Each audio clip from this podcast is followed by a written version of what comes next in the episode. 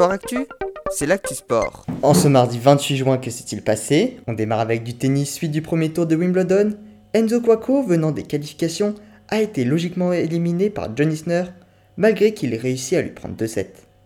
En revanche, Benjamin Bonzi, Hugo Gaston et Hugo Grenier se sont quant à eux qualifiés. Chez les dames, seule Alizé Cornet s'est qualifiée. Christina Mladenovic, Chloé Paquet et Océane Dodin se sont déjà faites sortir.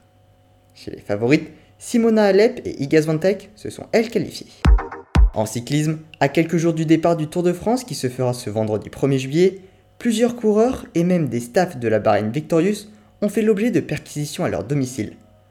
Menée par Europol, l'agence européenne de la police criminelle, l'équipe les a accusés de nuire à leur réputation.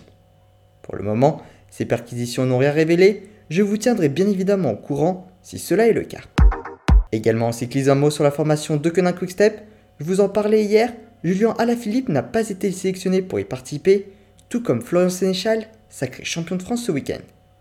Toutefois testé positif au Covid-19, Tim de Klerk a dû déclarer forfait et a été remplacé par Florian Sénéchal. Le maillot tricolore sera donc bien sur les routes du Tour de France cet été. Enfin en basket, la Betclic Elite passera de 18 clubs à 16 clubs lors de la saison 2024-2025.